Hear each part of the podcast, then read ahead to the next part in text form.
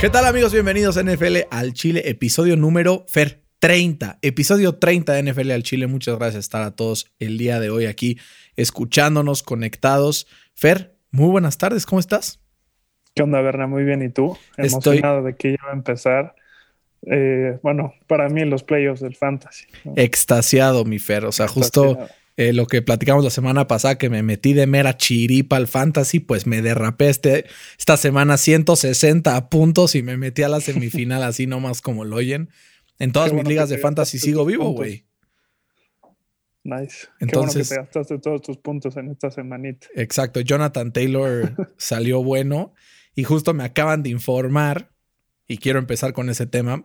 Me informan mis sources que Christian McCaffrey no va a jugar el día sábado en contra de Green Bay, por lo que mi querido Juan Pablo, que va contra mí en la semifinal del Fantasy, creo que vas a perder. Espero que así sea, pero pues nunca sabes, ¿no, Fer? Esas cosas son complicadas. Decisión buena de, Carolina de sentar a McCaffrey, ya no se juega nada, no tiene eh, pues nada que ganar, mejor no arriesgar a, la superestrella, ¿no? Sí, sinceramente yo, yo lo metería, ya se tardaron, ¿no? En meterlo en, en IR, este, como dices, no se, no se juegan nada. Este, y el año pasado fue, fue el, líder en toches en toda la NFL. Entonces, yo creo que este año de descanso le, le vendría bien. Este, estas últimas dos semanas, tres semanas que, no juega, le vendría bien, sobre todo para que el año que entra, si, tiene un mejor coreback con un mejor equipo, eh, le funcione para, para esa temporada y no para esta que, no, no, no promete para mucho. ¿no? La verdad es que los, los running backs a los que le dan contratos hemos visto que no han salido pues bien, ¿no? Vemos a McCaffrey se lesionó, Mixon se lesionó, Zeke se lesionó. Solamente entre Derrick Henry y, Alvin Kamara son los únicos que más o menos hayan aguantado. Kamara desde que entró Taysom Hill perdiendo su valor, pero al final, eh, pues esta polémica de pay running backs o don't pay them Vamos a ver, el Dalvin Cook también está ahí dando de qué hablar, entonces será una polémica que ya estaremos discutiendo ahora que llegue en época de renovar contratos en el off-season, ¿no? que hay, bueno, este, este off-season eh, venían muchos running backs, ¿no? Muy buenos. Algunos ya firmados, otros no, como es el caso de, de, Aaron Jones. Y, bueno, qué mal que se lesionó Myron Mack porque también ahí entraría en ese en esa clase de free agents. Eh, y también viene un draft muy cargado de running backs. Entonces, veo complicado que, que, ya se haga como esta tendencia eh, de pagarle a los running backs algo que, que, dure mucho, ¿no? Hemos visto que cuando se lesiona algún corredor tipo Christian McCaffrey, tipo Dalvin Cook, sale otro al quite, ¿no? O sea, hemos visto, así como Mike Davis ha salido a, tapar ese lugar el año pasado, Alexander Mattison, eh, en Cincinnati hemos visto que Gio Bernard no lo ha hecho mal. Pero, o sea, no sé si te acuerdas cuando se lesionó Le'Veon Bell con los Steelers que, apareció de Angelo Williams y fue como el running back 2 en fantasy ese año. Pues hasta James Conner, ¿no? El año que Le'Veon Bell lo sientan, ese año brilló. La verdad que, o sea, es una posición complicada porque pues no son justos los contratos muchas veces con ellos porque hay muchos que pueden hacer ese trabajo y por eso se demerita un poco el valor fair. Una semana en donde los corebacks móviles se impusieron. ¿no? Vimos a Lamar Jackson sacar el partido ayer. Vimos a Jalen Hurts sacarle el partido a los New Orleans Saints. Vimos a Kyler Murray sacando el partido también. Eh, creo que si el día de hoy en la NFL no tienes un coreback móvil, por lo menos en los próximos cinco años, creo que ya va para allá toda la tendencia, ¿no? Si no estás jodido. Sí, un, coreback móvil, pero no uno que, que su primer atributo sea correr, ¿no? alguien que pueda alargar las jugadas, pueda pasar desde fuera de la bolsa de protección. Eso, para ahí es la tendencia. Claro, y justo ese va a ser el tema de, nuestro draft el día de hoy. Corebacks móviles, quiénes son los mejores de la NFL. Y Fer, los picks se pusieron buenos, eh, pero al final otra vez me llevo la victoria, 12-4 contra 10-6. Matthew Stafford lesión en el cartílago de la costilla con esa derrota de los Lions, que ahora sí le pegaste a los Lions, Fer, ya ibas dos semanas pegándole a los Lions. Pero el que me falló fue, fue Atlanta, ¿no? Con esa intercepción en, el último segundo. Y tus acereros de Pittsburgh. Ahí sí le pegué yo. Ahorita vamos a entrar a ese tema, aunque sé que no te va a gustar. Algunas eh, pues noticias rápidas que han salido esta semana. Doug Marrone nombró ya a Gardner Minshew como el titular para el próximo partido de los eh, Jacksonville Jaguars durante el fin de semana. Los Raiders despidieron a su defensive coordinator Paul Gunther después de la cachihuamisa que le metieron los poderosísimos potros de Indianapolis. Un equipo que la no ha tenido pies ni cabeza defensivamente toda la temporada, ¿no? Y pues por eso está al borde de quedarse sin playoffs, a pesar de tener una ofensiva pues bastante capaz, por así decirlo. Y otra lesión, Fer, no sé si viste lo de Alex Smith, que al final sale lesionado, y yo creo que eh, pues desde que salió no generaron ni un solo punto en ofensiva. ¿Cuál es el futuro que va a tener ahora Washington en caso de que Alex Smith no vaya a jugar esta semana? Ya anunciaron que probablemente sí pueda jugar, pero pues nunca sabes en la NFL. Está complicado, ¿eh? Porque ahora resulta que los Cowboys también ganaron, entonces están en un juego ahí de... ¿Y Philly? ¿Philly está también ahí? Philly ganó, está también ahí, los Giants perdieron, pero pues también están a medio juego. Entonces, eh, se va a poner muy complicado. Color de hormiga, como dirían por ahí. Y si hay o sea, una división en la que no metería mi dinero, sería en eso. ¿Te imaginas que Jalen Hurts meta a Philadelphia a los playoffs? Fede se encuera en, reforma. Ojalá no, güey, no queremos ver miserias. Pero Fer, también hablando de lesiones, lamentablemente James Conner, después de un eh, desempeño pues bastante mediocre la semana pasada. Todo el mundo se preguntaba qué estaba pasando con él. Ya salió el peine un poco, se lesionó el cuádriceps. Eh, todavía no dan timetable para su regreso. Pero ¿cuál es la solución si no juega James Conner para este backfield que ha estado las últimas dos o tres semanas, como diría mi queridísimo Fer Mangino, anémico, sinceramente? Benny Snell. O sea, o cómo le puede hacer este equipo de los Steelers para fortalecer esa parte del juego por tierra es que ya no es ni anémico, la neta ya, llega al, borde ridículo. O sea, es la, la, ofensiva 31 por tierra, solo arribita de, de Houston. O sea, estamos jodidos. Y, y, sí, o sea, esta línea ofensiva es muy buena, entre comillas, para el defender eh, o sea, el pass rush, pero es porque Big Ben lanza cada dos segundos. Uno punto tantos, es el más rápido de la liga y por mucho. Entonces eso le ayuda mucho a esta línea, pero es misionar. Eh, Pittsburgh, ah, después de dos derrotas consecutivas en un lapso de seis días, de estar como un superpoderoso equipo a la cima de la AFC, a un equipo que está dejando muchísimas dudas, que no solamente no juega bien, que hemos visto que no ha jugado tan bien toda la temporada, pero sacaba los resultados. Entonces nos quedamos tranquilos. Ahorita ya ni siquiera eso. Entonces vamos a analizarlo también. Y Fer, para terminar esta sección, de inicio con, con, las noticias, es probable que Rigoberto Sánchez, el punter de los Colts de Indianapolis, vuelva al campo no solo esta temporada, sino esta misma semana. Increíblemente, después de tres semanas, ser diagnosticado con cáncer, un tumor cancerígeno que se le tuvo que remover quirúrgicamente. Una gran noticia para los Colts. Boba Beltrone, el coordinador de Special Teams de los Colts, lo anunció esta, este día martes. Entonces, pues eh, qué, emoción, ¿no? Que un jugador así pueda volver al campo para los potros de Indianápolis.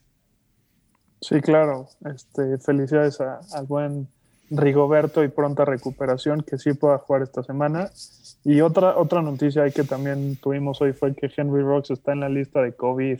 A ver si no contagió a los corners de los Colts, que así que digas mucha separación tampoco obtuvo contra ellos. Oye, deja tú eso, que no haya eh, contagiado al Josh Jacobs, que lo tengo en el fantasy esta semana. ¿Qué tal? Yo, yo no estoy seguro si meter a Josh Jacobs, aunque también lo tengo en otro fantasy, pero chance tengo hasta mejores opciones ahí en el backfield. Fer, ¿te parece que empecemos con el partido de la semana? Monday Night Football, hasta que se nos hace un partido de Monday Night Football como aquellos que deben de ser en prime time.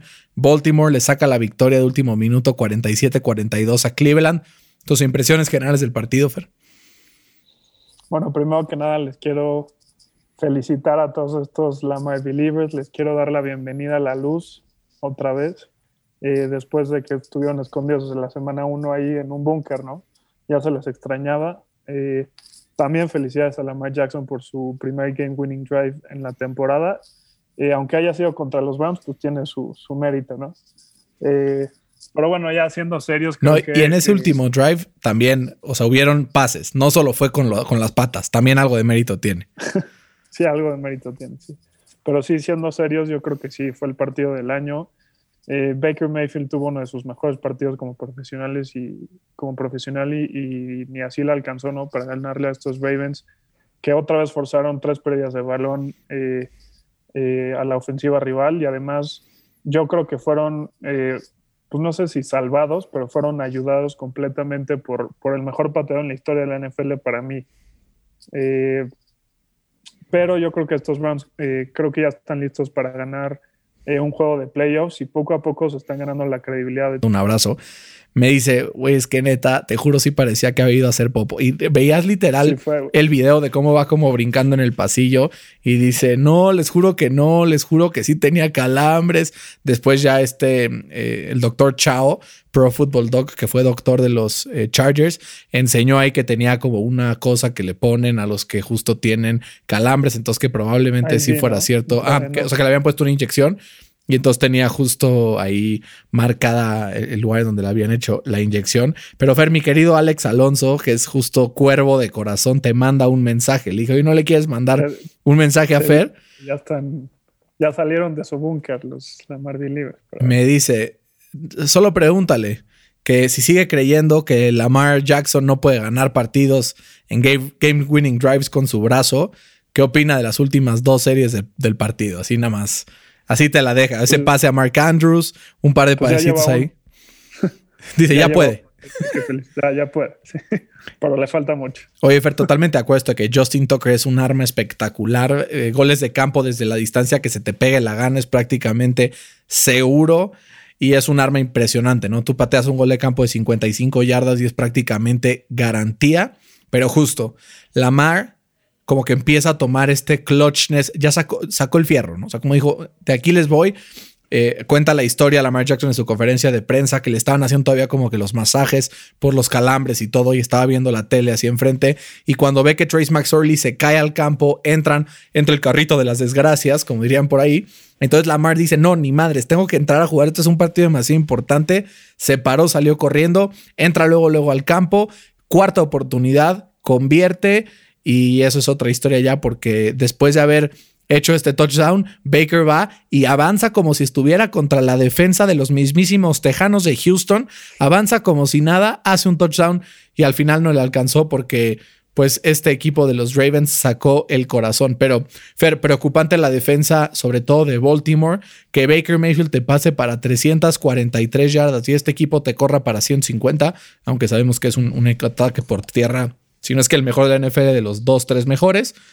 Em, pero Fer, los Dolphins eh, están ahí. O sea, es Ravens Dolphins, a ver quién se va a llevar el último lugar. Y justamente el calendario de Baltimore ahora contra Giants, contra Cincinnati y Miami, que tiene un calendario complicado contra Nueva Inglaterra, Las Vegas y Buffalo. ¿No? ¿Crees que los Ravens con esto les pueda alcanzar para llevarse ese famoso lugar extra de comodín que añadieron esta temporada? Yo creo que sí va a pasar Baltimore. Desgraciadamente, yo creo que este partido como que prendió ese, ese fire que tenían como el año pasado, ¿no? Como este mojo, no sé cómo, cómo decirlo. Eh, Lamar Jackson se veía hasta el final, se le, se le, se le olvidaron los, los calambres, no sé si viste que literal salió corriendo, brincando. Entonces, como que ahí ya no sé qué pasó. Es que ya había descargado el tanque, Fer. ya estaba más ligerito, por eso pudo correr. Oye, pero sí, o sea, me parece bien que le den crédito a Lamar Jackson, pero pues hay que, no hay que subirnos tanto al, tren. Pero la verdad sí fue, fue clutch en el momento que tuvo que serlo, es algo que normalmente no le vemos y el día de ayer sí lo vimos. Entonces, crédito a quien lo merece, Lamar Jackson, que poco a poco ahí va eh, pues intentando recuperar un poco del lugar que tuvo el año pasado de MVP, que este año no está ni siquiera cerca de alcanzar el nivel que tuvo el año pasado. Y Fer, vamos a hablar también del partido entre Nueva Inglaterra y los Rams, que pues dijimos que iban a ganar los Rams, pero nunca creímos que fuera a ser una paliza 24-3 como lo fue. Eh, dice Sean McVay que le preguntan en conferencia de prensa que si en realidad había sido como una venganza el Super Bowl. Dice, güey, ganarle un partido de semana 14 a un equipo que ya está prácticamente fuera no es lo mismo que te ganen el Super Bowl. Entonces está muy, muy lejos de ser una venganza. La defensa de los Rams ya sabíamos que venía con todo, pero Fer, la historia de este partido es el surgimiento de este running back novato Cam Akers que se despacha con un partidazo, partidazo y se, pues se coloca como la estrella de este backfield, haciendo recordar un poco de lo que hacía Todd Gurley con este equipo hace dos, tres años, que lo hacía tan peligroso, ¿no? Sí, aguas con este equipo de los Rams. Eh, solo apenas necesitaron 137 yardas por parte de Goff. Eh, de principio a fin no hubo dudas que iba a ganar eh, los Rams. Como dices, Cam Makers está volviendo la estrella que prometía cuando salió de Florida State. Eh, pero yo creo que sin duda la historia del partido y de la temporada para, esta, para este equipo de los Rams es, su defensa, ¿no? Que el domingo tuvo seis sacks y tienen eh, en Donald y en Ramsey dos de los mejores 10 defensas de toda la NFL. Y por su parte, los Pats, yo creo que le dijeron adiós a cualquier aspiración que tenían para la postemporada. Eh, Cam Newton sin armas a la ofensiva no ha podido sacar adelante los partidos, apenas tiene cinco pases para touchdown y eh, contra 10 intercepciones. Entonces veremos qué, hace Bill Belichick en los próximos encuentros, que según él Cam Newton va a seguir siendo el titular, pero pues veremos si, si así lo mantiene el resto de la temporada. En toda la temporada, como dice Cam Newton, solo cinco pases de anotación. Drew Locke lleva cuatro solo el partido del día de ayer. O sea, una locura lo mal que ha jugado este equipo, por lo menos en ofensiva, con muy poca creatividad, pero no hay que quitarle el crédito a los Rams en defensiva, ¿no? Eh, los Rams ya están en tercer seed de la NFC, están a un solo juego de los Saints y de los Packers, y les queda un calendario que aunque enfrenten ahorita a los Jets, les toca después Seattle y Arizona, y ahí se va a definir al final la división, la NFC West, una de las mejores de toda la liga. Y tanto la NFC West como la AFC South son divisiones que están a punto de definir. Las demás como que están un poco más definidas, ¿no? Creemos que los Steelers obviamente van a llevar esa división, están en un partido de asegurarla. Los Packers ya aseguraron también la división norte de la NFC. En cuanto al East de la, de la Nacional, pues nadie tiene idea qué está pasando, pero como que ahí van poco a poco definiéndose las divisiones, los Bills también ya están a punto de amarrar. Al final creo que esta es una de las divisiones que va a quedar más, pues más chavocha para la última semana en ese partido entre los Rams y Arizona que va a definir todo. Fer, ¿cuál es el techo de los Rams habiendo encontrado esta fórmula a la ofensiva que le quita peso de los hombros a Jared Goff? Justo te iba a decir que hasta donde Goff no la cae. O sea, mientras él siga teniendo partidos eficientes como el del domingo, que aunque no, no, no, pasó para más, creo que sí tienen que, jugar primero con el running back y después con Goff para limitar sus, sus errores y, y esta defensa, ¿no? Que siga jugando en un nivel elite. Entonces, mientras esa defensa siga eh, jugando a ese nivel y Goff no la, no la riegue tanto, creo que hasta los Packers, ¿eh? que, que ya ves que su criptonita es que le peguen un recto en la misma. Sean físicos contra ellos. Literal, y esto creo que debe ser una estrategia que deben de seguir poco a poco el equipo de los Rams, porque creo que es la, es la fórmula que le va a permitir ponerse eh, no solo en playoffs, sino ganar esa división y seguir avanzando en este camino hacia conquistar pues un Super Bowl que se le ha negado ya a, Sean McVay en, en, la, en, la, esencia de perder el partido final, ¿no? Que luego pues es complicado. Fer, si yo te dijera que el peor partido en la historia de un coreback es lanzar para 396 yardas y dos touchdowns, pues obviamente creo que estarías de acuerdo que eso hace decir que es el mejor coreback de la actualidad y probablemente de la historia. ¿O, qué opinas de este performance de Mahomes ganándole 33-27 a los Dolphins en lo que ha sido su peor inicio de partido como profesional? Dos tres intercepciones al final, más un sack de 30 yardas. Güey, hay algo que. O sea, yo, si un partido van perdiendo 20-0 los, los Chiefs, digo, no hay pedo, ahorita remontan. Sí sí está cabrón. O sea, como que nunca los puedes dejar fuera del, partido, ¿no? Por eso digo que son como los Warriors ahí del, del NFL, quien no guste la, la NBA, pues sabrá de qué, de qué me refiero. Pero otra vez Kansas City tuvo problemas en la zona roja, ¿no? Convirtiendo, convirtiendo apenas el 50% de sus viajes. Y además Mahomes tuvo, eh, como dijiste, una intercepción en la yarda 26, que no cuenta como zona roja, pero pues ahí está muy cerquita. Y una en el end zone. Y una en el end zone, exacto. Entonces eh, fue un partido prácticamente perfecto para Miami, pero ni así le alcanzó para ganarle al mejor equipo de la NFL. Y por su parte, eh, Kelsey sigue dando argumentos para llevarse el, Offensive Player of the Year, liderando la NFL en yardas. Y además hay que recalcar es como a la cerrada, ¿no? Entonces, partidazo el que se nos viene la siguiente semana contra los Saints. Y pues ¿qué te digo de Kansas City? ¿no? Yo creo que sí está en, otro nivel. Hablando ahora del Offensive Player of the Year, yo creo que va a ser así. Eh, este dúo Rodgers, Davante Adams y Mahomes Kelsey, el que gane MVP va a ganar Offensive Rookie of the Year el contrario. Es decir, si Patrick Mahomes gana MVP, le van a dar a Davante Adams el Offensive Rookie of the el Offensive Player of the Year. Si Rodgers gana el MVP, le van a dar el Offensive Player of the Year a Travis Kelsey. Es un poco la predicción que estoy viendo de cómo en general le hacen los votantes. Pero Fer, te va un pietradato.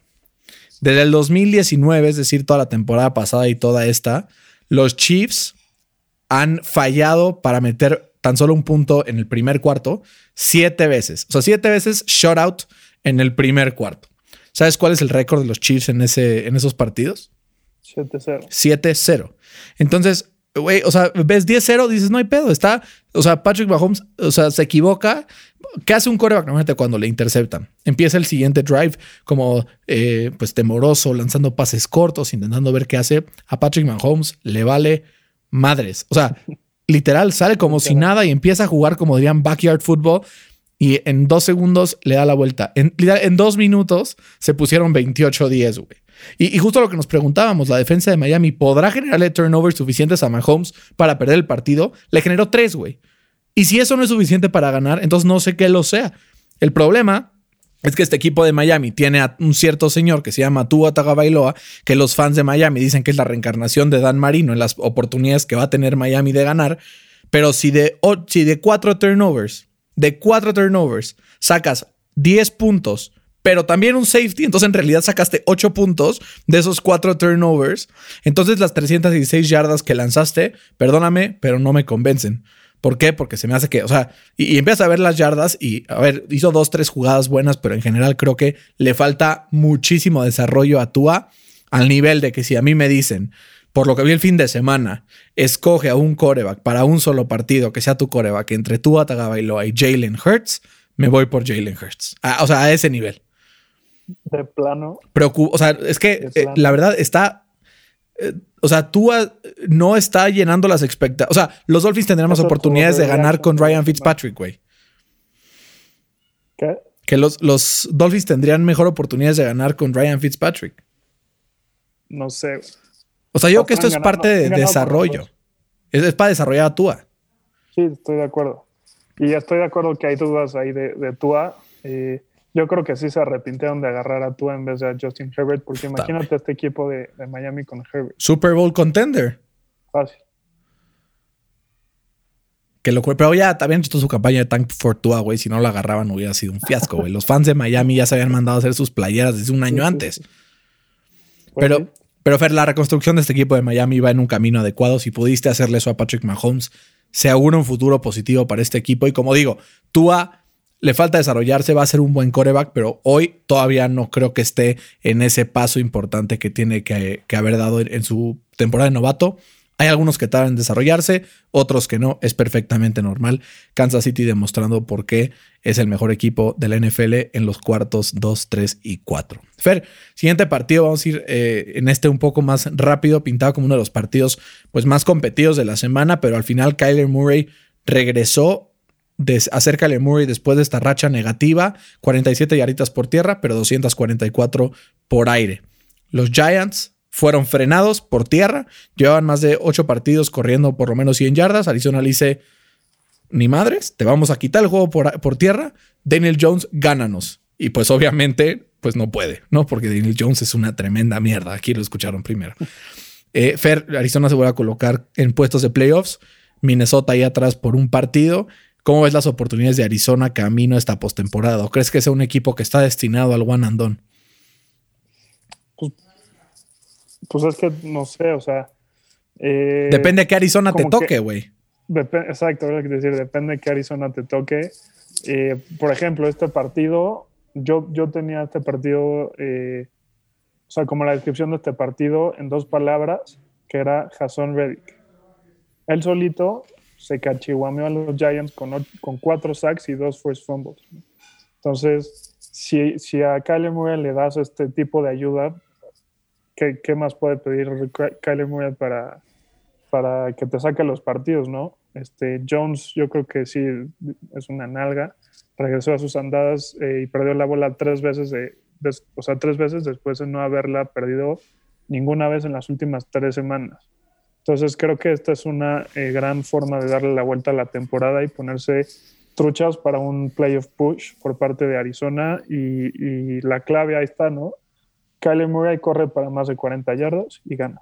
Entonces. Y en este partido, en esta derrota de los Giants, le mandamos un abrazo a uno de nuestros seguidores pues, más constantes, que es mi querido amigo Miguel, eh, que nos sigue hace rato, siempre nos escribe. Miguel es Giant de corazón, siempre nos escribe ahí, nos dice, oigan, es que pues los Giants ya me decepcionaron, no sé, es el, que nos dijo la semana pasada de que qué mal hablabas de los Giants siempre, pues ahora sí los Giants se lo ganaron, Miguelito, perdón, una disculpa, pero pues a ver si sacan la división. Bien de él, hablé bien de ellos y me decepcionaron. Ese efecto, ¿no? Y este jugador es una mierda, ¡pum!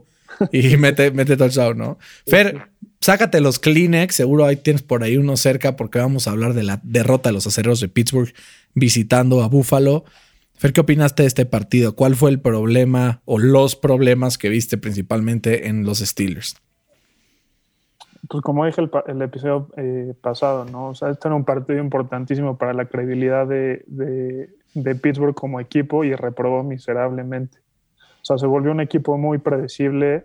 Somos la ofensiva, como dije hace rato, eh, número 31 en yardas, eh, en yardas terrestres.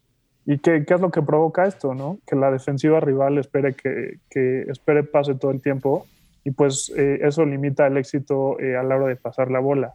O sea, Big Ben es el equipo con más pases en toda la NFL, pero es el número 14 en yardas aéreas. Eso habla de una ineficiencia tremenda en, en, en la ofensiva, ¿no? Y, y, la solución es muy clara, o sea, tienes que arreglar el juego por tierra, pero no creo que tengamos el personal eh, adecuado para poderlo hacer esta temporada y mucho menos si, si Randy Figner sigue eh, al cargo de, coordinador ofensivo, ¿no? Dicen que Marshall Lynch, dicen que Marshall Lynch está disponible, ya levantó la mano, a ver si los Steelers no echan un fonazo. Ojalá. Este, y ahora, dicho esto, creo que los Steelers no, están, no estamos tan amolados como, como muchos piensan, ¿no? O sea, hay que tomar en cuenta que era su partido número 3 en apenas 11 días y que además nunca tuvieron un bye week. Por eso hay tantas lesiones. O sea, somos el equipo eh, que más titulares lesionados tienen toda la NFL. Eh, buenas tardes San Francisco, buenas tardes Águilas de Filadelfia. Pues te hago, las, te hago ahí el... Y ve cómo van ellos, güey, nosotros vamos 11-2. Sí, sí, está bien. No estamos tan mal. Entonces, eh, si se logran recuperar, aunque sea la mitad, yo creo que podemos tener un, un repunte, un repunte interesante al final de la campaña, pero el problema principal es el, el running game. Yo creo que sí, los Steelers están pasando un momento complicado, pero no le quiero quitar mérito a lo que hace el equipo de Buffalo esta semana. No, claro eh, que no. O sea, como que con todo y todo, la verdad que, a ver, como dijimos, la clave era que Josh Allen evitara cometer errores y al final lo evitó, ¿no? O sea, como que durante todo el partido logró este, mantener un, este, pues, un, un desempeño adecuado, no hizo ningún error importante que le costara pues intercepciones demasiado costosas. Sí, fue una intercepción y un fumble que pues de repente pasan, esas que de repente se apendejan por ahí. Pero Fer, eh, Daryl Williams de los Bills prácticamente eh, neutralizó, bueno, no neutralizó, pero detuvo bastante el impacto que pudo tener TJ Watt en el partido y el que salió a brillar por lo menos en la primera mitad fue Cam Hayward ante la ausencia de Bob Dupree, pero sí vimos que le va a costar más trabajo a los Steelers meter presión si se cumplen dos factores. Uno, que siga lesionado, que pues ya sabemos que sí va a seguir lesionado Bob Dupree, pero que se enfrenten a un equipo con una línea ofensiva sólida y con un coreback móvil. ¿Por qué? Porque sí, eh, TJ Watt intenta colapsar la bolsa de protección, lo logra. Tal vez ahora que no está Bob Dupree se tarda un poco más, pero al final lo logra. Pero si el coreback es móvil como Josh Allen, puede rolar hacia un lado, rolar hacia el otro y mantener la bolsa un par de segundos más y lograr pases completos. Y es lo que vimos que pasó esta semana, ¿no? A pesar de que, o sea, Watt tuvo dos QB hits, pues no hizo mucho más, por lo menos en números, ¿no? Entonces creo que esto le puede pasar factura a los Steelers, sobre todo jugando contra Cleveland la última semana. Ese será un partido interesante. Contra los Colts también va a ser complicado, aunque Philip Rivers, así que digas, puta, qué móvil es, digamos que es el último de la lista de toda la liga, pero esa línea ofensiva, sobre todo en pass protection, es muy buena y va a ser todo un reto. Fer, solo 47 rushing yards de los Steelers, como dices, es tremendo esto. En la lista de top 5 jugadores con drops de la liga, Deontay es el número 1, Eric Ebron es el número 4, o sea, 2 de 5 son de los Steelers. Esta defensa sigue respondiendo, forzó dos turnovers al final, pero o sea, no, le, no le alcanzó para poder generar los puntos. 19 puntos a Josh Allen también es muy bueno. Exacto, solo 19 puntos. Recordar que 7 vinieron ahí de un pick six que, que pues fue catastrófico al final para los Steelers.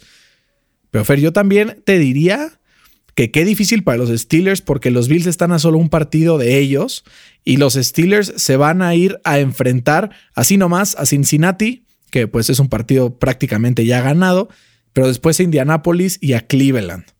En cuanto a los Bills, se van a enfrentar a Denver, a Nueva Inglaterra y a Miami. Vaya que cambia el nivel de los rivales de aquí a que se acabe la temporada. ¿Crees que los Steelers vayan a caerse al tercero, cuarto de la americana o mantienen su lugar en el segundo? Pues es, muy probable, pero también, o sea, no hay que descontar a los Pats ni a Miami, ¿no? Claro. Que puede ser dos rivales que se le dificulten mucho a, a, Josh Allen. O sea, apenas este año fue el primer partido que le pudo ganar a, Bill Belichick. Entonces, eh, es muy probable que, que, Pittsburgh se vaya al lugar número 3, pero tampoco hay que darlo ya por, por sentado. Mike Tomlin ha hecho cosas fantásticas con este equipo durante los años, a pesar de ser tan criticado, pues nunca ha tenido temporadas perdedoras, es un, es un coreback, digo, es un coreback, qué, idiota, es un head coach que motiva muy bien a sus hombres, que logra que, las personas puedan eh, pues dar este extra, el fuano que, que conocemos y vamos a ver qué logra hacer con este equipo. Fer, la línea defensiva de Washington es una maldita mamada. O sea, es, un, es trampa. Es trampa, güey. O sea, ¿cómo se supone que alguien tiene que eh, pelear contra esa línea defensiva? Vimos lo que hicieron con Pittsburgh la semana pasada y ahora San Francisco. Hay, hay eh, defensiva en Washington para poder, pues, compensar esta falta de ofensiva.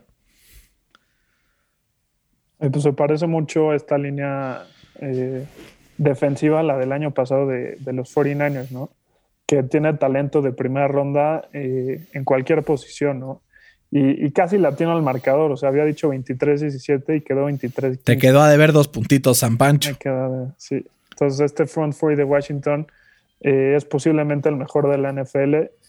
Eh, Chase Young tiene ganado el, Defensive Rookie of the Year por kilómetros, yo creo, después de haber anotado ese touchdown defensivo, provocando un fumble extra y además capturando a Mullins dos veces eh, adicionales en el partido. Digo, así que digas, puta Mullens, qué coreback tan crack es, tampoco. Eh. Pues no, pero pues hay que hacerlo, ¿no? De acuerdo. Este, entonces, eh, esperemos que, que, la lesión de Alex Smith no sea de gravedad, como dijimos hace rato, y que pueda seguir jugando a este gran nivel que lo estaba caracterizando en las últimas semanas. Y este equipo de Washington, la verdad, es peligrosísimo y como lo vimos la semana pasada contra Pittsburgh, le puede ganar a quien sea. Sí, pero si alguien puede pues meterle puntos a una defensiva así, es un coreback del calibre de Russell Wilson y es el duelo difícil que tendrán la próxima semana. Vamos a ver cómo les van.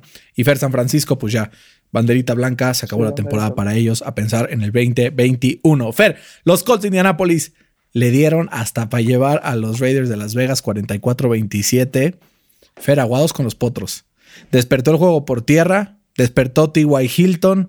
Eh, Kenny Moore anda en un nivel espectacular, un first fumble y una intercepción o una mano al mismísimo estilo de Odell Beckham Jr. Eh, Jonathan Taylor siendo la promesa que vimos en college. Y la defensa que en la segunda mitad solo acepta siete puntos y eso que fueron trash points al final.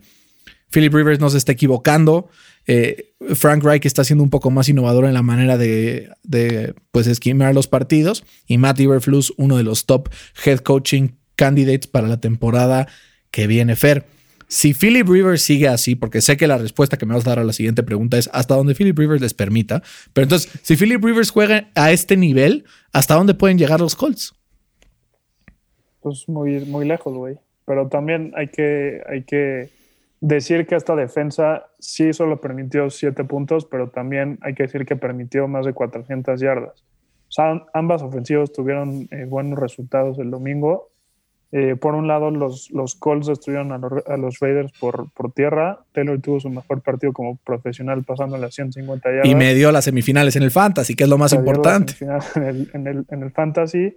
Rivers tuvo un partido eficiente con un promedio de 8.7 yardas por pase y lo más importante, como, como dijiste, no tuvo turnovers, que esa fue eh, la diferencia en el encuentro. O sea, los Raiders tuvieron tres pérdidas de balón y eh, hay que decir una fue pick six contra los Colts, que fue que los Colts tuvieron cero. Eh, este equipo de los Colts si sigue así con Philip Rivers teniendo partidos eficientes, yo creo que le pueden pegar hasta Digo, no sé si le pueden pegar a los Chiefs, pero sí a los Bills. Pero por lo menos podrían asustar a los Chiefs. O sea, no sé si ganarles, pero sí podrían meterse eh, un, sustito. con esa defensiva que, puede forzar algunas cosas y con una ofensiva que puede perfectamente quitar el balón de las manos a Patrick Mahomes intentar hacer drives muy largos y ese tipo de estilo. Vamos a ver qué pasa con los Colts. Le mando un abrazo muy fuerte eh, y con muchísimo cariño a todos los fans de los poderosísimos Oakland Raiders. Bueno, Las Vegas Raiders ya, principalmente a Carlos Eugenio, que perdió una apuesta conmigo, uno de nuestros escuchas más constantes. Ahí me dijo, oye, te apuesto que los Raiders, y pues ni modo. Ahí perdió, ahí espero que me mande pronto mi recompensa por este partido. Fer, Voy a darle la bienvenida con este partido a nada más y nada menos que Fede, que ya llegó aquí, andaba ahí ocupado sacando unas cosas, pero ya llegó esta grabación. Fer, hay que decirle a Fede que tenía casi razón en su predicción de la semana pasada, en donde Jalen Hurts lo iba a lograr, pero su resultado quedó muy lejos de serlo. Ganó Filadelfia 24-21 en contra de los Saints de Nueva Orleans. Pues ahora sí que quién lo iba a ver venir, ¿no? Nadie. O sea, yo que ni la mamá de Jalen Hurts, güey. Pero tengo una teoría por qué ganó Filadelfia y no creo que sea Jalen Hurts. Bueno, sí, en parte, pero no gracias a él. Vamos a ver. Yo lo creo es que nadie sabía qué esperar. O sea, como no tenían film de qué hacía Jalen Hurts más que en los, o sea, en los diferentes packages que mandaban donde salía a correr básicamente, no sabían como qué iba a hacer específicamente. Pues fue prácticamente lo que hizo. Sí, pero, o sea, el game plan, o sea, ¿qué tanto puedes planear como defensa si no sabes qué va a hacer el otro güey? Si eres el coordinador defensivo que enfrenta a Taysom Hill todos los días en entrenamiento y estás enfrentando a, o sea, así como está Mario y Baby Mario, está Taysom Hill y, Baby Taysom Hill, que es Jalen Hurts. O sea, yo que, o sea, a ver, fuera, o sea, yo, perdón, pero sí creo que, ok, sí, mérito a Filadelfia y todo, pero creo que los Saints se confiaron gato. Hicieron un game plan súper estúpido y al final, pues perdieron el partido. O sea, Tyson Hill, ¿qué, güey? O sea, ¿no? Sí, o sea, Tyson Hill jugó fatal. Pero ya llevamos varios, varios episodios diciendo que Tyson Hill es un bust. Y también, o sea, si, hubieran metido la patada, no hubiera ganado Filadelfia. O sea, eh, fallaron una patada muy cercana a los Saints. ese fumble al final de Jalen Hurts. Ahí te va lo que pasó. La primera mitad se durmieron los Saints. Eh, Filadelfia le corrió hasta por donde quiso, ¿no? El Miles Sanders aventaba corridas de 80 yardas. De hecho, de las corridas de más de 50 yardas, creo que ha habido 11 toda la temporada. Tres son de Miles Sanders, güey. O sea, Miles Sanders está como agarrando el nivel que, le vimos la, temporada pasada, por lo menos al final. Y creo que se nos durmieron los Saints y al final pues le pasó factura porque intentaron ponerse las pilas y al final acabaron quedándose en solo tres puntos. Preocupante también, Fer, el desempeño, en, sobre todo cuidando el balón de Taysom Hill, ¿no? Otra vez fumbles, o sea, para llorar, tiene 10 fumbles en lo que va de la temporada Taysom Hill. O sea, ridículo, ya hasta parece Ezekiel Elliott. O Daniel Jones. o Daniel Jones. O sea, sí, fue el upset del año. y como dices, los Saints se confiaron gacho no le habían permitido eh, más de 100 yardas a un corredor en toda la temporada y el domingo le permitieron a dos, a Hurts y a Sanders, güey. O sea, y también la ofensiva de los Saints se limita muchísimo con, con Tyson Hill. Y eh, si no regresa Bruce pronto, yo creo que se pueden ir hasta lugar 3, lugar, ¿no? Por ahí. Le urge. La NFC. O sea, están a un, a un triunfo de amarrar la división, güey. Pero a este paso no creo que ganen otro partido. Vamos a ver si tienen un bounce back game contra los Chiefs que la veo muy difícil. te iba a decir eso, que iban contra los Chiefs y la veo complicadísima. Y, creo que también ahí pues hay que ver qué pasa con Filadelfia, porque no solamente fue un cambio de coreback, el equipo jugó completamente diferente. Yo creo que o, o, Peterson tiene algo en contra de Carson Wentz, o todo el equipo tiene algo en contra de Carson Wentz, porque fue otro equipo el que vimos en el terreno de juego. Vamos a ver qué es lo que pasa con este equipo de Filadelfia, que en una de esas hasta se puede meter a playoffs. No, y, y también algo que hicieron mucho, no sé si por desconfianza Hurts, pero empezaron a correr más y al final eso pagó bastante. Pues sí, es que es un coreback mucho más móvil y tiene algunas características que no tiene Carson Wentz, pero otra actitud, ¿no? De todos los jugadores de Filadelfia y lo vimos reflejado en el marcador. Fer. Es un líder nato, el, el, Hertz. sí, eso sí. Eh, y lo hemos visto. Lo vimos en Alabama, lo vimos en Oklahoma y lo vimos ahora finalmente en Filadelfia. Eh, se le ve en control, ¿no? De la situación y siempre está tranquilo. Fer, ahora sí, un partido que la verdad no quiero mencionar mucho, pero en el, en el bowl de, los, de las lágrimas, todos los fans de Chicago se lamentan por no haber drafteado a Dishon Watson. Mitchell Trubitsky se lleva la victoria. 36 puntotes le mete a Houston y solo 7 logra meter Dishon Watson. Con todo y todo, Fer, Mitch Trubisky tiene mejor porcentaje de victorias al frente de los Chicago Bears que Deshaun Watson al frente de los Texans. Con todo lo que pueden decir los fans de los Bears, ¿eh?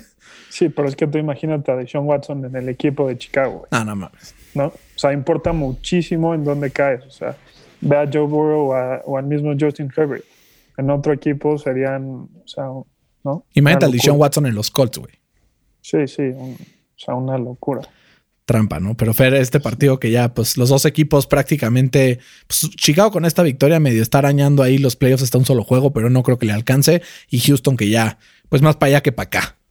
Oye, pero los Texans, ¿qué pedo, no? O sea, ¿qué, qué tan jodida esa defensa tiene que estar para que el buen Mitch Trubisky te atore 36 puntotes? Sí, durísimo. Están mal y de malas los Texans y cada semana que pasa, como que no puedo evitar esta comparación de lo que le están haciendo a los Texans y a Watson con lo que le hicieron los Colts a Andrew Locke. Voy a llorar, güey.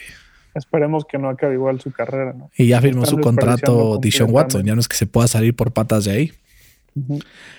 Fer, en este partido conocido popularmente como eh, el, partido que iba a, a determinar quién se llevaba el tercer pick en el draft, Dallas le gana 37 a Cincinnati pues ya hay que irle firmando ahí que Penny Sewell, offensive tackle de Oregon, va a ir a proteger a Joe Burrow. Gran noticia para Joe Burrow para que no le vaya a pasar, justo como le pasa tanto a, Deshaun Watson como a Andrew Locke. Y lo que le pasó ahorita, justo. sí, exacto. Eh, yo me atrevo a decir que este equipo de los Bengals, sin Joe Burrow, son el peor de la NFL. ¿Peor que los Jets? Si jugaran, los Jets contra los Bengals, creo que le metería lana a los Jets. Sí, en una de esas, eh, güey. Y, los Boys, por su parte, se ponen eh, a un juego de, eh, de liderato la división que parezca, por, por más increíble que parezca, ¿no? Güey, qué, qué horror. Sí, qué horror. Deberían de desafiliar esos equipos ya para siempre. sí, que se vayan al, descenso. Claro, Fer, un partido que a mí la verdad me decepcionó mucho. Tampa Bay, Minnesota, gana Tampa 26-14. Güey, Dan Bailey falló. Así, mano en la cintura 13 puntos. Minnesota perdió por 12. Si a Danbury no lo cortan hoy o mañana, no sé qué va a pasar con este equipo de Minnesota, que tenía en sus manos el triunfo que los catapultaría por encima de Tampa Bay en el Playoff Pictures del NFC y lo dejaron ir. Tom Brady, cero sacks, sin presión. Sabemos que Brady es de los mejores corebacks de la NFL. Logró no solamente pases cortos, sino también un par de pases largos. Pero Minnesota estaba dominando el partido en la primera mitad, ¿eh? Ahora lo que te iba a decir, que, Minnesota perdió el partido, no los Bucks lo ganaron. O sea, los, los, Vikings cometieron error tras error y sabemos que eso no lo puede hacer cuando te enfrentas eh, a, Tom Brady, ¿no? O sea, primero, eh, los Vikings entraban al partido como la mejor ofensiva calificada según PFF para correr la bola y estaban teniendo éxito. O sea, en la primera mitad habían corrido 15 veces, había corrido Cook para 78 yardas y un touchdown y en la segunda mitad eh, abandonaron completamente el juego por tierra y eso les costó bastante. Eh, segundo, Bailey, como dijiste, falló cuatro patadas que pudieron significar 10 eh, puntos y, tercero, acabando el segundo cuarto, no sé si viste, hubo un Hail Mary que, que marcaron pass interference, que eso significó otros tres puntos para los Bucks. O sea, fue un Messi game completamente por parte de, de los Vikings y, y ganó el que nunca se equivoca, ¿no? Como Tom Brady. Bueno, así que digas nunca, güey. Se ve que no viste el partido contra los Rams, güey. Se ve que no viste el partido contra los Rams, güey. Se equivoca. Pero sí, totalmente. Fue un partido donde Tampa se mostró bien. Minnesota dejó mucho que desear y así es como seguramente Minnesota se estará despidiendo de sus aspiraciones a playoffs, a menos de que haya un milagro, ¿no? Y Fer, Denver le gana a Carolina 32-27. Los dos escogimos a Carolina, pero se pronosticaba que probablemente volviera Christian McCaffrey. No fue así. Y pues Teddy Bridgewater eh, demuestra que es un coreback anti-clutch, ¿no? Este Teddy Bridgewater no te va a perder un partido, pero ya demostró que no lo va a ganar. Siete veces esta temporada tuvo oportunidad para ponerse arriba en el último cuarto y ganar el partido y las perdió todas. Todas. Siete de las nueve derrotas que ha tenido este equipo esta temporada han sido por una posesión, fuera de las dos en contra de Tampa Bay. Y, todas ha tenido Teddy Bridgewater la posibilidad de ganar el partido al final y no lo ha logrado. El equipo de Carolina está armado hasta los dientes, güey. Le falta un, eh, sobre todo talento joven, que es muy importante. Le falta un coreback y con eso pueden amarrar un equipo que puede competirle a cualquiera, ¿no? Sí, pero justo en este partido yo creo que, la defensa secundaria de, Carolina ni las manos metieron. O sea, le permitió a Drew eh, su mejor pass rating de toda su carrera con 149.5, o sea, casi perfecto, y completó el 77% de sus pases de más de 10 yardas. Entonces, no le ayudaron mucho a. No, y, el, el, este el kick return para touchdown tampoco. Exacto. O sea, justo ese kick return fue lo que hizo que, ya, ¿no? Que ganaron eh, los Broncos eh, el partido y se notó por el lado de los Panthers que eh, la ausencia de los jugadores como C-Mac y de, de, DJ Moore, ¿no? Sí, una, una, tremenda basura esto de Carolina y Denver que pues se despide de, lo que esta temporada con una victoria que puede darle esperanzas al futuro. Ya discutiremos del futuro de Denver en el off-season. Ahorita mejor hay que enfocarnos en equipos que se iban a clasificar a playoffs como los Tennessee Titans que arrollaron 31-10 a Jacksonville. Derrick Henry, rival favorito, 215 yardas, dos touchdowns. Sí, a ver, o sea, Derrick Henry se, convirtió en el primer jugador en la historia eh, que, tiene cuatro eh, partidos de más de 200 yardas y dos touchdowns. Y dos de esos han sido contra, contra Jacksonville, ¿no? Imagínate, pobres, pobres eh, Jaguars, se los trae jodidos y, ya se lo saben los Jaguars cuando juegan contra él. Eh, yo les recomiendo que se lleven su botecito de vaselina porque siempre la van a... Les va a arder, güey. No, qué locura, eh, Y otro partido que también fue una tremenda chinga fue los Seahawks que le metieron 40 puntos a los Jets, apenas 3 puntos de los Jets. Y Seahawks que está a un solo partido de ponerse arriba de los Rams y los enfrenta en dos semanas. Entonces va a estar sabrosa esa división, ¿no? Sí. Y, Chris Carson, ¿no? Le da otra eh, dinámica a esta ofensiva y se notó contra los Jets. Eh, Wilson tiene una calificación de 92.6 cuando juega, cuando juega Carson. ¿Cuál crees que sea su calificación cuando no juega? ¿Por ahí de los 80 bajos? 68.4. Póngale cero, profe. este equipo es muy peligroso cuando eh, no depende solamente de Wilson. Veremos si, si puede seguir esta tendencia. Y eh, tras ganar este partido, hay que decir que Wilson se convirtió en el primer coreback en la historia en ganar nueve o más partidos en sus primeras nueve temporadas. Un crack este señor. Y Fer, Green Bay ganó 31-24, pero pues el resultado no refleja lo amplio que fue este partido. Pudo haber ganado 45-10. Al final Detroit pues empezó a meter puntos de ya trash points era imposible que remontaran. Y yo tengo una pregunta para ti, Ferdavante Adams está convertido en el mejor receptor de la liga. Yo creo que sí. Es el, único receptor que no tiene drops eh, en toda la, temporada. Eh, y esta dupla Rogers-Adams yo creo que es la mejor en toda la NFL y mientras eso siga pasando, no va a haber defensa alguna que, se le, que le presente resistencia y yo eh, a esta ofensiva que yo creo que se codea con Kansas City por el título a la mejor ofensiva de toda la NFL. Así como se pelean ellos dos, también hay dos equipos que se pelean, pero por obtener el título del Cruz Azul de la NFL y se pelearon para ver quién lo obtenían este fin de semana, tanto Atlanta como los Chargers. Parecía que no querían ganar, intercepción tras intercepción. Al final, los Chargers llevan la victoria 20-17, güey. Ridículo estos dos equipos, ¿no? Sí, qué coraje ese pick de Matt Ryan que le dio la victoria a los Chargers que otra vez me da en la madre con picks. O sea, son, son muy imprescindibles, muy eh, impredecibles estos eh, Chargers que el año que entra eh, yo creo que van a ser un equipo muy interesante para ver, pero que esta temporada nada más no, no carburan. Total, me recuerda un poco a los 49ers de antes de que llegaron al Super Bowl, ¿no? Que nada más no alarmaban, Garoppolo estaba lesionado. 14. Entonces, pues a ver qué logran darle la vuelta a los Chargers esta temporada y Atlanta también, que tiene algunas piezas interesantes. Fer, con eso acabamos lo que fue la semana 14 del NFL. Muchos equipos ya buscan asegurar playoffs esta semana. La próxima va a estar bueno el cierre. Vámonos a qué prefieres. No sé si hayas preparado algunos que prefieres. Yo tengo uno muy sabroso para empezar. A ver. Y justo tiene que ver con dos receptores que han dado mucho de qué hablar estas últimas semanas. Si te dieran a escoger tener en tu equipo, digo, sin contar lesiones ni nada de esto, tener a tu equipo AJ Brown o DK Metcalf, ¿a quién preferirías? Yo creo que a DK.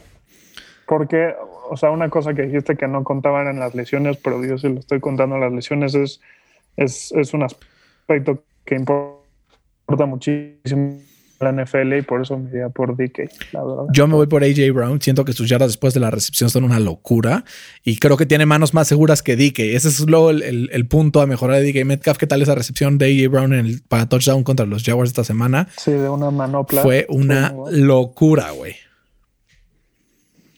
A ver, ahí te va mi preguntita. A ver, échatela. Atrapar el game winning touchdown, o sea, hacer un San Antonio Holmes, o interceptar el último pase para darle la victoria a tu, equipo, o sea, hacer Malcolm Butler en el Superdome.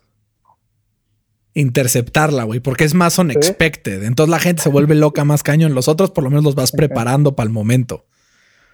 Ok, pero imagínate una jugada así de 80 yardas. Sí, también está loco. ¿Y tú qué preferirías, güey? Para el locos. Yo chance de anotar el, el touchdown del Gane. Más que es más probable que te den el MVP si eres receptor, ¿no? Exacto.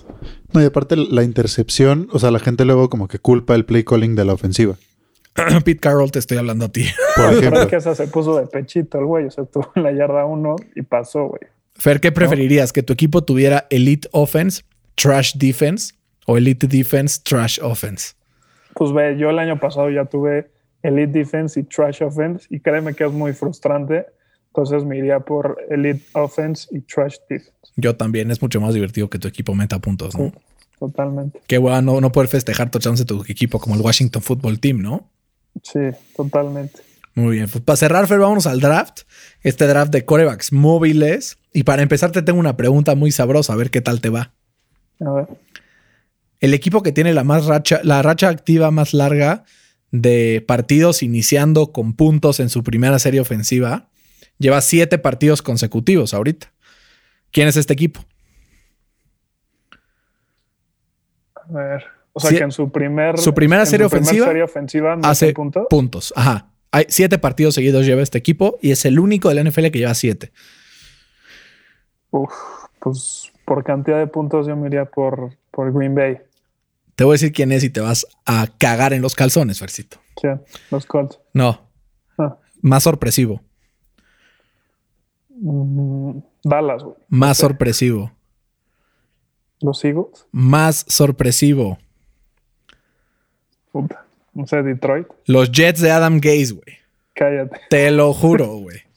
o sea, nunca lo hubiera dado. Los partidos que se los han echado al final han sido por estos. Vamos con el draft, porque ya hemos estado ya un buen rato aquí debrayando. Patrick Mahomes es el mejor quarterback móvil de la liga y por mucho, ¿no? Qué bueno que no agarraste mi pick, que era Philip Rivers. No, ah. no, este, Russell Wilson, yo creo. Yo tenía como número dos a Russell Wilson, mi número tres es Deshaun Watson. Mi cuarto es Aaron Rodgers.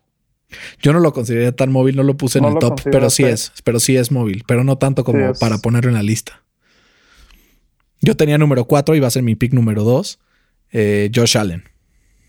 Ok. Y, no dijiste a Kyler Murray, qué, sorpresa, ¿eh? Es, lo tenía y luego, luego, es el quinto. ¿El quinto? ¿Quién? Pues Kyler Murray, pues ya vamos en el 6. Sí, pues sí, tu, último fue Kyler Murray y se quedó fuera Lamar Jackson, que yo lo tenía como el siguiente después de Kyler. Y Dak Prescott. No, Dak Prescott no lo conté por lesión. Dak Prescott estaría arriba de lesión, pero sí. Para mí estaría arriba de Kyler, güey. ¿Y Jalen Hurts? Cállate. pues bueno.